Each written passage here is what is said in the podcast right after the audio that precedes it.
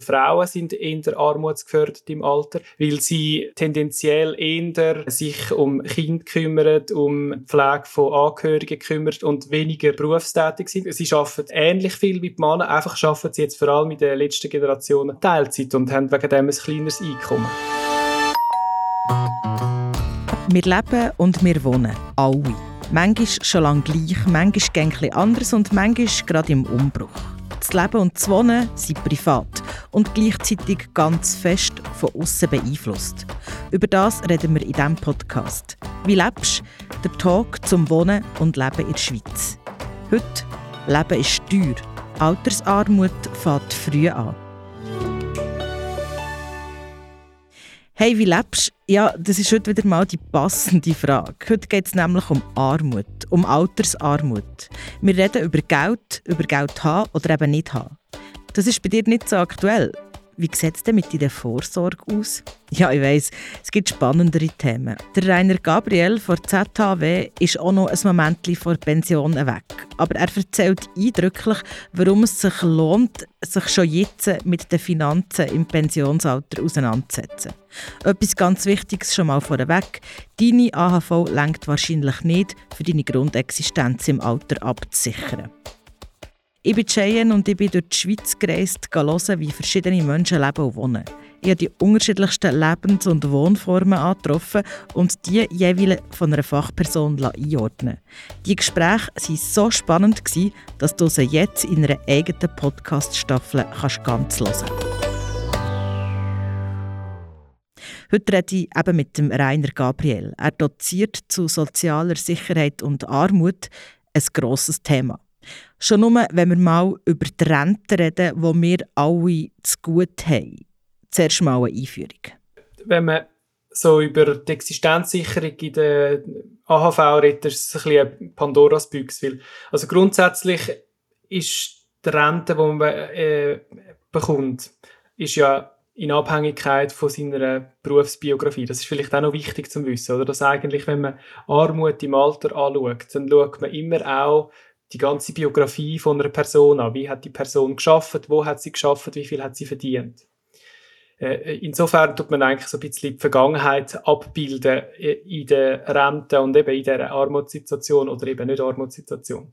Ähm, und nachher bei der AHV an sich ist es immer so ein bisschen das Problem, dass sie halt schon auf einem Niveau ist, wo nicht wirklich existenzsichernd ist.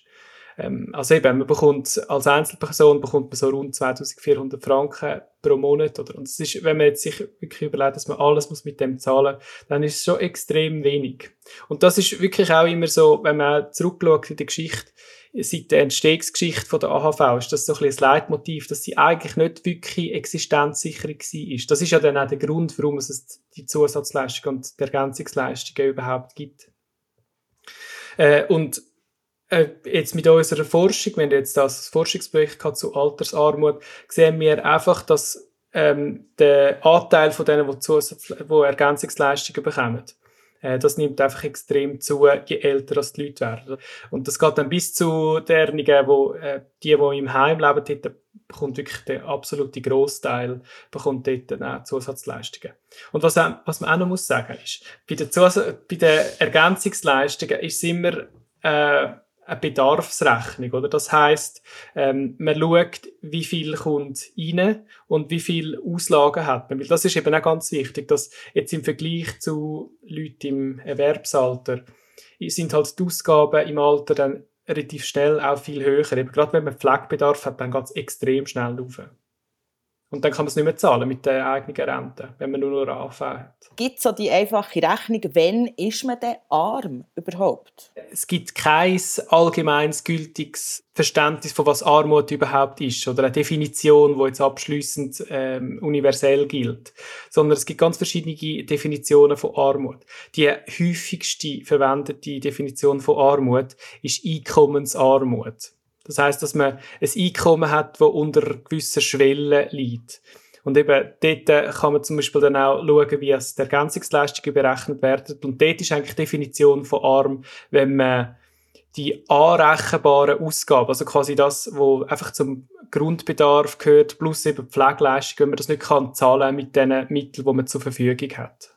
Was sind die Risikofaktoren oder wie kommt es dazu, dass man, oder wer ist besonders auch gefährdet davon, dass man eben mit jetzt der letzten, also jetzt Anfall, aber auch zweite, dritte Säule, oder eben, wenn man die nicht hat, was, was sind die Faktoren, die dazu führen, dass man ähm, im Alter arm sozusagen wird?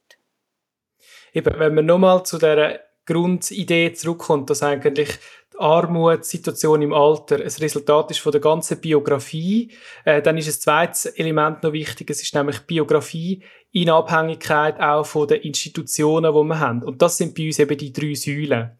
Das heißt, man hat auch so eine gewisse, ich sage jetzt mal, Verstärkung von gewissen Mustern, wo man dann sieht im Alter.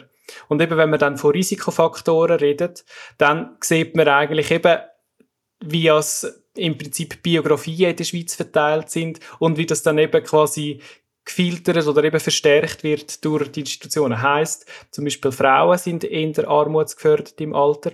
Warum? Weil sie tendenziell eher äh, sich um Kinder kümmern, um ähm, Pflege von Angehörigen kümmern und weniger berufstätig sind. Sie sind nicht ähm, sie arbeiten äh, ähnlich viel wie die Männer, einfach arbeiten sie jetzt vor allem in den letzten Generationen arbeiten sie für Anteilzeit und haben wegen dem ein kleineres Einkommen.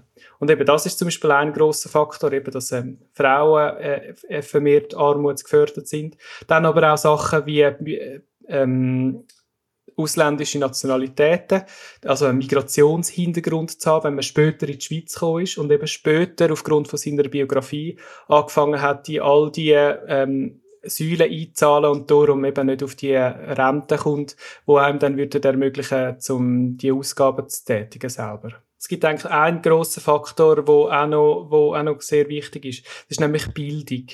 Das ist einer der wichtigsten Faktoren, die wir sehen. Und das ist übrigens auch der Faktor, wo so, äh, wo immer noch recht stark hinter dem Faktor ähm, Frau steckt oder? Hinter dem Geschlecht, dass eigentlich dort vor allem auch ähm, Unterschiede um sind, dass eben Frauen weniger hohe Ausbildung haben, weniger tertiäre Ausbildung haben. Und dadurch halt eben auch wieder äh, weniger äh, in besser bezahlten Jobs geschafft haben, weniger Geld verdient haben und dann eben im Alter weniger Rente daraus rauskommt. Wenn wir zu, zu der zweiten Säule übergehen, bei den Zahlen sieht man, dass äh, es ist im einstelligen Prozentbereich, was der Bezug von AHV bekommt. Also eben, ich glaube, es ist um die 98 Prozent der Leute bekommen äh, Rente aus der AHV. Ähm, und bei der zweiten Säule, dort sieht man einen extremen Unterschied, oder? Dass äh, vermehrt Frauen keine haben und wenn sie eine haben, dann ist sie einfach deutlich tiefer. Also eben, äh, ich glaube, das ist wirklich, wenn man von ähm, Tipps reden oder Ratschlägen, dann muss man schon sagen, dass zweite Säule zu haben, indem man halt eben äh, einen Beruf ausübt, wo über der Eintrittsschwelle, wo man viel davon gehört hat, liegt, das ist schon extrem wichtig. Aber äh, entspricht das, also ist das überhaupt möglich für unsere äh, für Teile von unserer Gesellschaft oder für einen grossen Teil von unserer Gesellschaft, dass man das überhaupt machen kann. Also, oder auch, wenn man sogar in eine dritte Säule einzahlt oder eben selber halt die zweite, äh, die zweite Säule will, will, ähm, bewirtschaften Das ist ja für viele Leute gar nicht möglich. Was kann man da machen? Oder, oder mehr sparen? Oder? Ja, es ist ein riesiges Problem, dass man ähm, im Prinzip in der Schweiz immer noch eine wahnsinnig starke äh, Rollenteilung haben. Wo übrigens in Europa äh, auch fast so in dieser Form nicht existiert. Da sind wir wirklich ein Querschläger, international. Äh, nämlich, dass, eben wie ich gesagt habe, Frauen arbeiten etwa gleich viel, die sogenannte Erwerbsquote ist etwa gleich hoch wie in anderen Ländern der Frauen. Aber wenn man dann schauen, bei den Müttern, arbeiten irgendetwas wie 70 Prozent oder äh, so arbeiten Teilzeit und glaube nur 20 Prozent arbeiten Vollzeit. Und eben das Pattern, das so extrem auseinandergeht, das ist wirklich international ähm, eine Ausnahme. Und die Rollenteilung, die wir da in der Schweiz haben, kombiniert mit dem System, das wir haben, führt einfach dazu, dass die Frauen diskriminiert sind. Sie haben einfach dann ein erhöhtes Armutsrisiko. Und eben, es ist wahnsinnig schwierig innerhalb von diesen, von diesen Grenzen äh, quasi dann den Leuten sagen, ja, eben machen das oder dieses, wie sie gesagt haben. Oder quasi, äh, man könnte schon sagen, ja, eben, Frauen müssen halt äh, schauen, dass sie irgendeinen Job haben, wo genug einkommt, dass man halt auch sich eine kleine zweite Säule zurechtlegen kann. Oder eben, besser wäre noch, wenn man würde die Kinderbetreuung ähm, 50-50 aufteilen mit dem Partner, äh, dass quasi eben, dass beide ein ähnliches Niveau haben. Äh, aber nachher, ähm, wenn man quasi das Rollenmodell will, und das ist nachher eben auch immer schwierig, oder? Inwiefern ist das gewollt, inwiefern ist das halt auch eine Perpetuierung äh, von, von gewissen Sachen, eben das halt ähm, Frauen, wie die, die Rolle spielen, ähm, dann müssen wir halt sagen, ja, man muss politisch aktiv werden. Es braucht eigentlich auch einen gesellschaftlichen Wandel. Also es gibt wirklich die zwei Stellschrauben. Entweder braucht es einen gesellschaftlichen Wandel, dass man eben sagt, dass man die starke Rollenteilung, die dann eben mit dem System, das wir jetzt haben, zu dieser Situation führt. Oder man sagt, man tut halt äh, das System so ändern, dass man quasi das aktuelle Modell, das man in der Schweiz hat, dass das weniger verheerende Auswirkungen hat im Alter. Es zieht so viel mit sich. Es würde ja vielleicht auch heissen, bessere Bedingungen für, äh, für Kinderbetreuung, äh, andere Systeme, wie man es kennt von anderen Ländern etc. etc. Also, dass man eigentlich wenn wir jetzt beim Thema Altersarmut sind, dass man das kann verringern kann, muss hinten dran enorm viel geändert werden. Ja, das ist absolut so. Ja, eben, und ich finde, das ist eben auch das Spannende für mich als, als Altersarmutsforscher, oder? Dass man sich eigentlich etwas anschaut, wo zwar ist es äh, im Pensionsalter, aber es widerspiegelt sich eigentlich eben ein ganzes Leben, ganze Biografien in der Schweiz mit ihren Institutionen und Systemen. Und eben ähm, Kinderbetreuung wieder, da sind wir halt eher äh, näher bei Amerika oder England, als wir bei anderen äh, europäischen Ländern sind. Und eben, wir sind meilenweit entfernt von skandinavischen Ländern, oder, wo das alles einfach durch den Staat übernommen wird. Dann können wir wieder eine grosse Büchse aufmachen, oder? Warum ist ist das so? Und in der vergleichenden Sozialstaatsforschung ähm, oder Wohlfahrtsstaatsforschung sagt man, es ist so ein Wechselspiel oder dass quasi die die Absicherung, die man hat, der Sozialstaat, den man hat, widerspiegelt noch auch immer eine Gesellschaft und einen Staat, oder? Gleichzeitig ist es ja dann auch wieder das System, wo nachher macht, dass der Staat sich reproduziert, dass, dass die gesellschaftlichen Verhältnisse sich reproduzieren und perpetuieren, oder? Und es ist also schon extrem spannend, wie man aus dem, eben aus der Verknüpfung rauskommt, oder? Kommt man aus dieser Verknüpfung raus? Weil das ist ja, also ich jetzt als, als Betroffene oder als Private, für mich ist das, das ist so ein endlos. Also es, ist, es dreht sich wie im Kreis. Gibt es denn von Forschung her Ansätze, wo man sagt, das ist machbar äh, und auch in, einer, in einem zeitlichen Rahmen machbar, wo man Politik davon überzeugen kann, etwas zu ändern? Also ich finde es eben spannend, dass wenn man von der Idee ausgeht, dass, dass es eben das Verhältnis, dass die Beziehung gibt zwischen der Gesellschaft und zwischen ihrem Sozialstaat, dann kann man eben auch sagen, es ist auch schwierig, dann normativ zu reden, dass das eine Modell ist besser, das andere Modell ist schlechter, oder? Es ist halt eben, es, es, es ist dann halt so, es ist ein Abbild, oder? Äh, und ich habe da natürlich schon eine Meinung dazu, wenn es um die, die, Absicherung von Leuten bei eben wenig äh, Einkommen geht, äh, um Armutsvermeidung, oder? Da würde ich schon sagen, dass skandinavische Systeme besser sind, weil das halt eben äh, ein stärkeres Auffangnetz darstellt. Aber gleichzeitig eben gibt es natürlich dann auch sehr viele ähm, Personen, wo, wo der Ansicht sind, das ist eigentlich eher eine Sache vom Individuum, sich abzusichern. Eben, das ist so ein bisschen der liberale amerikanische Diskurs, oder? Also insofern äh, ist es schon schwierig, da irgendwie etwas zu ändern, weil eben, ich glaube, es hat wirklich auch, es, es, es hat so ein, ähm, man sieht so ein bisschen Essenz von einem Land und von einer Gesellschaft, oder? Und die ist in der Schweiz halt schon sehr äh, liberal geprägt, oder? Äh, man hat zwar sozialstaatliche Leistungen, aber in vielen Hinsichten eben zählt man uns eher so zu, zu Ländern, die nicht so stark abstützen, äh, abschützen, oder? Eben, weil, ähm, eben zum Beispiel die ganze Kinderbetreuung ist, äh, ist Privatsache bei uns äh, und viel Leistung ist mir jetzt auch ein bisschen am Zurückschneiden, muss man schon auch sagen. So auf der sozialen Ebene gesehen, also auf der gesellschaftlichen oder ja, sozial gesehen, jetzt nicht nur monetär, was im Moment jetzt gerade auf uns zukommt, sind ganz klar auch höhere Kosten äh, mit, mit, mit Energiepreisen, mit Krankenkassen steigen, das, ist, das geht immer auf, das heisst, die Kosten werden auch immer höher. Das Geld, das man zur Verfügung hat, wenn man alt ist oder, oder pensioniert ist, wird auch tendenziell immer weniger. Was macht das mit einer Gesellschaft, mit Menschen, die in dem Sinne zu wenig Geld haben oder finanzielle Mittel nicht haben, um rauszugehen, zum Reisen, auch soziale Kontakte pflegen, die halt immer auch mit Kosten verbunden sind. Was macht das mit der Gesellschaft? Ich glaube, es tut sie polarisieren.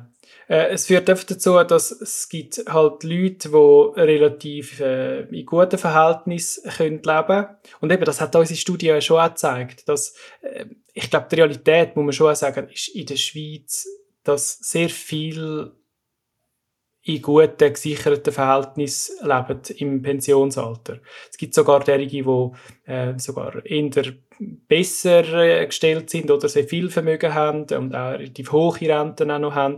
Aber auf der anderen Seite hat man halt doch auch Leute, die wenig Einkommen haben und wo wirklich auch nicht die Möglichkeit haben, das irgendwie zu verbessern. Äh, und wirklich ich finde das eigentlich ein schöner Titel. Eine Studie, die erste Armutsstudie von Prosenektute hat geheißen Leben mit wenig Spielraum. Und ich finde, das tut schon etwas beschreiben, wo eben halt doch ein nicht vernachlässigbarer Teil der äh, Pensionierten lebt, oder? Dass man halt wirklich äh, muss schauen und dass man keine grossen Sprünge kann machen Und eben das Verrückte ist, äh, wenn man dann in dieser Situation ist, man kann ja nicht zum Beispiel, wie, man, wie wenn man 30 ist, sagen, ja, ich, ich äh, nehme eine andere Stelle an oder so, oder? Das ist dann halt wirklich, äh, man hat so die äh, leicht ähm, strukturelle Komponente dann dort drin. Äh, und Jetzt, wenn alles teurer wird und wenn ähm, die Sachen ähm, nicht, immer weniger erschwinglich werden, dann trifft es halt wirklich die am unteren Ende. Eben die, die schon keinen Spielraum haben und die, die schon schauen müssen und die müssen dann halt noch mehr, dort nimmt halt der Druck noch mehr zu. Der hat gesagt, die Realität ist, dass viele Leute oder ein grosser Teil, dass der eigentlich gut geht. Könnt ihr das irgendwie beziffern? Kann man das sagen, wie fest dort äh, die Schere ist? Oder? Es, man muss schon sagen, der Großteil äh, ist in gesicherten Verhältnissen. Also gesicherte Verhältnisse, ähm, da reden wir von eben ein Einkommen überhalb von der Armutsgrenze zu haben. Und äh, das ist, äh, das sind irgendwie 5, über 85 Prozent, oder? Und ich meine, wenn man Armut, wenn man zum Beispiel die Quoten vergleichen in der, in der erwerbstätigen Bevölkerung ähm, bis 65 ähm, sind, glaube ich, irgendetwas um die 7% sind armutsbetroffen. Eben, und da rede ich jetzt einkommensarm, mit einem Einkommen von weniger als 2400 Franken pro Monat pro Person. Äh, bei den Eltern sind's dann, ist es etwa, ist es mehr als doppelt so viel.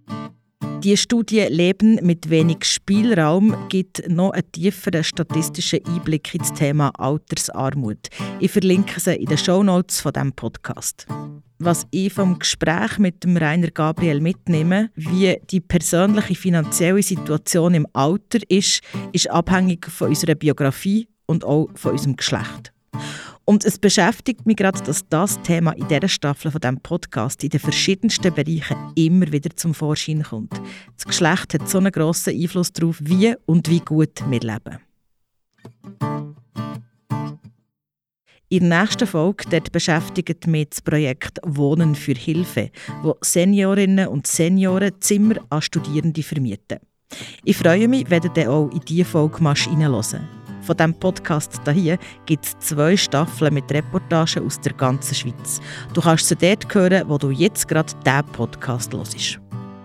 Wie lebst? Der Podcast rund um das Leben und Wohnen in der Schweiz, gemacht von Podcast-Schmiede in Verantwortung von Prosenektute Schweiz mit dem Peter Borifola.